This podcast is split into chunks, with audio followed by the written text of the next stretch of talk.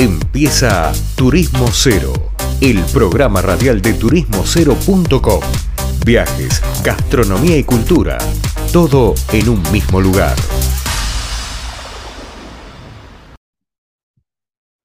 Bien, estamos acá en Turismo Cero y va llegando el verano y nosotros nos gusta irnos de vacaciones, viajar y divertirnos. En ese viaje y diversión, las, las vacaciones suelen ser un momento de probar deportes nuevos, deporte de aventura, deporte de riesgo y con la consecuencia de que ese delirio termina en accidentes muchas veces fatales. Típico caso de, de los cuatriciclos en la costa o de gente que hace a la delta, parapente o lo que sea.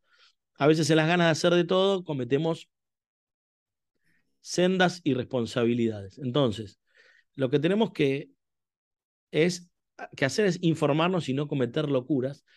Y en una de esas locuras a mí se me ocurrió que el buceo es uno de esos deportes típicos de verano, de vacaciones, que puede dar a probarlo. Y nosotros ya conversamos con Claudia Pastorino en su momento, que es especialista en capacitación de instructores de buceo de SNSI, una certificadora de las más prestigiosas a nivel mundial. Y, bueno, la, convocamos nuevamente para que nos cuente un poco de esto. Así que le doy la bienvenida. Claudia, ¿cómo te va? Hola, ¿qué tal, Leandro? Hola a todos. Un gusto. Claudia, contame un poco, no sé si escuchabas lo que decía. Y, y existe esa locura como de gente que de repente quiere tirarse a bucear en, de, un día para el otro, en verano? Existe, existe totalmente. Es algo, es algo muy común, es un error muy común, by the way, porque realmente, em, ya sea en verano o en cualquier momento, porque las personas van, salen de vacaciones en cualquier momento y a lo mejor, por ejemplo, no sé, van de vacaciones de invierno a Brasil eh, y dicen, bueno, rápidamente tengo que hacer un curso de buceo porque quiero ir a bucear y rápidamente me voy a formar y rápido, de rápido, rápido, en realidad un deporte extremo no tiene nada. Eh, el deporte en sí mismo merece que la persona se tome eh, el tiempo para capacitarse, para formarse y entonces sí disfrute del agua, disfrute del mar, disfrute de un lago, de una laguna, de donde sea que vaya a sumergir su cabeza. Eh, ahora bien, es muy común que justamente porque al ser lugares de vacaciones, la gente llegue y se quiera formar. En el lugar, in situ, ahí, en, en, el resort o donde sea. Y entonces, bueno, los cursos que se ofrecen en esos lugares son así, rápidos, veloces, y, y bueno, eh, realmente muchas veces pasan por alto algunas, algunas situaciones que, bueno, el buceo es un deporte extremo y merece y necesita eh, ser eh, atendidas especialmente, ¿no?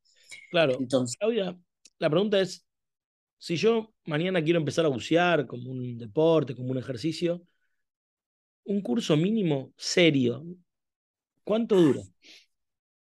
Bueno, los estándares internacionales indican que como mínimo un curso tiene que, tiene que durar cinco clases teóricas, cinco clases prácticas en una piscina y luego cuatro inmersiones en aguas abiertas. Las aguas abiertas son espejos de agua naturales. Esto es lago, laguna, río, mar. Algo que no sea eh, algo artificial. Entonces, ese es el mínimo. Y los instructores a nivel internacional están formados para que en un mínimo de clases se pueda formar al alumno. Seriamente. Ok. Pero esto de eh, un deporte extremo, justamente muchas veces, en muchos casos, porque cada persona es bien distinta en el agua, requiere de algunas otras clases. Entonces, en nuestro país específicamente, que las aguas son bastante extremas, dado que ya sea porque vamos a un lago que es en altura o vamos a eh, cualquier lugar de la Patagonia en donde las aguas son frías, eh, realmente es requerido eh, para disfrutar uno en el agua, ¿no? que el alumno permanezca más tiempo, tanto en el aula como en el agua. esa, esa es una recomendación y un consejo que yo doy. Eh, hoy en Argentina hay cursos de todo tipo, los hay muy veloces, muy veloces son, estaba hablando de tres días o menos, eh, y los hay a lo mejor de cuatro meses o tres meses, dependiendo, dependiendo justamente de, eh, de la escuela en cuestión. las escuelas pueden, tengan la certificadora internacional que tengan, muchas veces, salvo una sola, muchas veces cambiar sus programas para mejor. Esto es agregar conocimientos para que el alumno se sienta más seguro en el agua. Eh, no quitar lo que es mínimo, pero sí eh, agregar. Entonces, una de las cosas que yo hacía cuando tenía mi escuela de buceo en Buenos Aires justamente era dar mucha más práctica. Y los alumnos, eh, mis alumnos por lo menos, tenían un nivel de confianza interesante que viene simplemente de eso, de una mejor formación, una dedicación mayor y, y ya. Pero mi consejo siempre es formarse previamente antes de ir al punto de buceo. Se disfruta más, se disfrutan más las vacaciones y se disfruta más el buceo. O sea, es todo disfrute. Che, entonces, obviamente hay escuelas serias en todos lados y chantapufis, como decimos acá también. Ahora, los riesgos físicos en general son complicados, por más que no parezca un deporte extremo que uno pueda asociar con, no sé, con algo más, más fuerte, más, más duro. No deja de ser un deporte extremo, por más que sea muy cool y uno esté en el agua con las patitas de rana. Hay cosas relacionadas con, las la musculación, con la temperatura corporal, corporal con el, el, oxígeno, por supuesto, que hay un montón de cosas muy complejas, ¿no?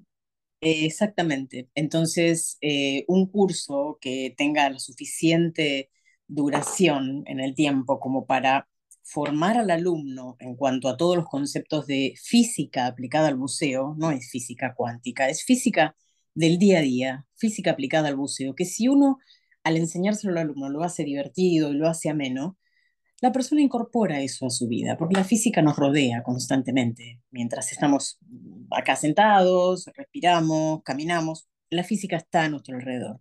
Hay que hacerle ver al alumno eso, justamente. Y la física tiene muchísimo que ver con la explicación de fenómenos que ocurren bajo el agua, porque no, este, el cuerpo no responde, el cuerpo humano no responde de la misma manera sobre el agua que bajo el agua, eh, y explicarle al alumno lleva un tiempo. Entonces, cuanto más sepa el alumno sobre su cuerpo bajo el agua en la inmersión y su forma de reaccionar ante los cambios físicos, eh, mucho más va a saber cuidarse y mucho, mucho más se va a proteger y va a ser mucho más seguro y confortable su buceo.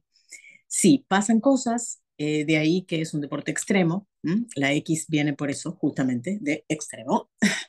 Eh, y, realmente, bueno, tengo colegas que no, no les gusta muchísimo, mucho que, que, se hable del tema que es algo extremo, pero de verdad lo es. Y cuanto más informemos al, al estudiante, buceo, al buceador, al, futuro buceador, más, más este, tranquilo va a estar en el agua y mejor la va a pasar. Eh, sí, se pueden cometer errores, pero justamente de la formación eh, viene el hecho de no cometerlos.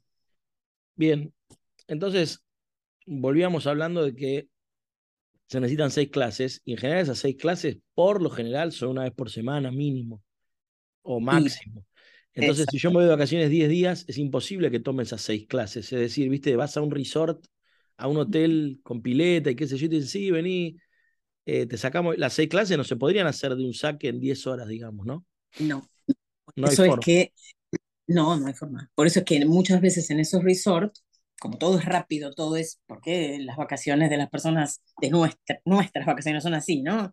Todo es, bueno, a ver, me voy a formar, pero que sea lo mínimo indispensable, porque lo mínimo de lo mínimo de lo mínimo, porque es tiempo de mis vacaciones.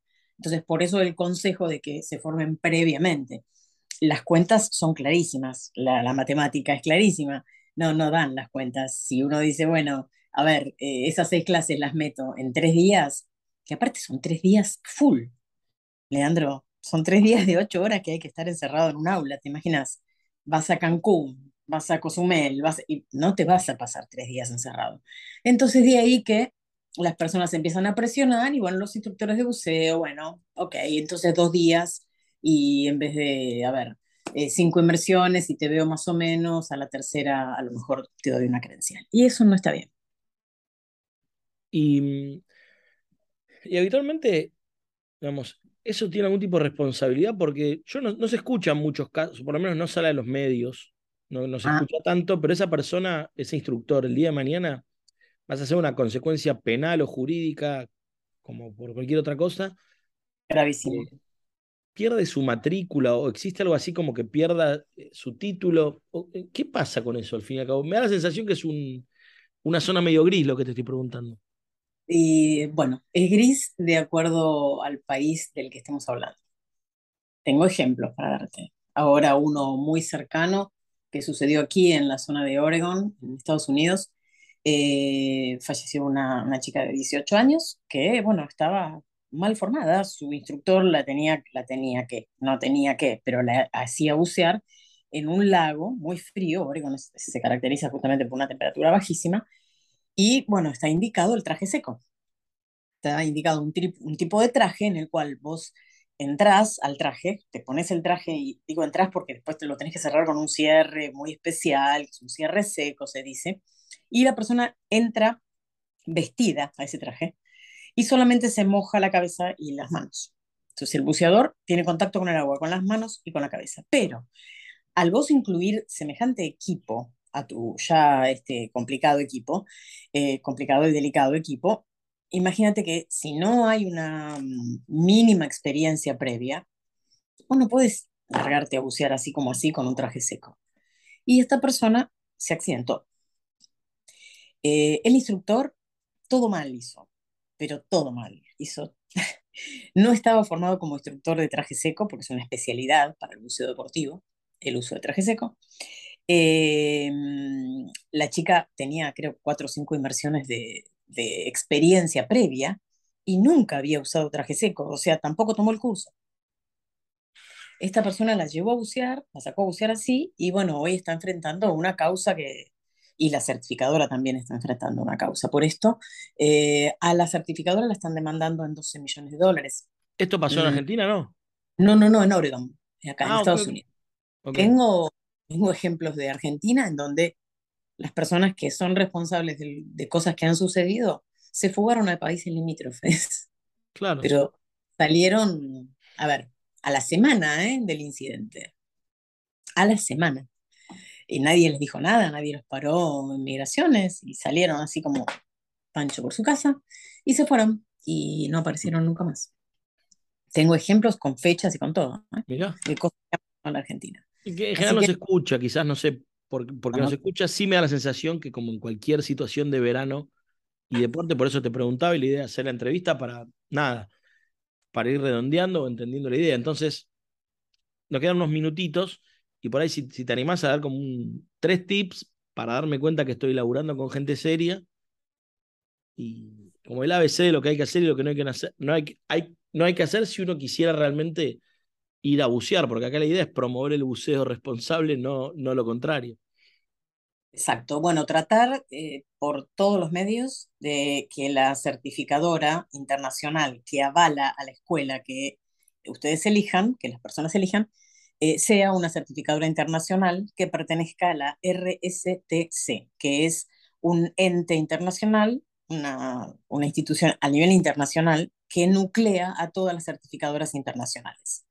Las certificadoras internacionales tienen un estándar eh, que tienen que cumplir y lo hacen seriamente con, con las certificadoras que pertenecen a esa institución. Entonces, mínimamente, el, el instructor tiene que ser un, un, instructor certificado a nivel internacional.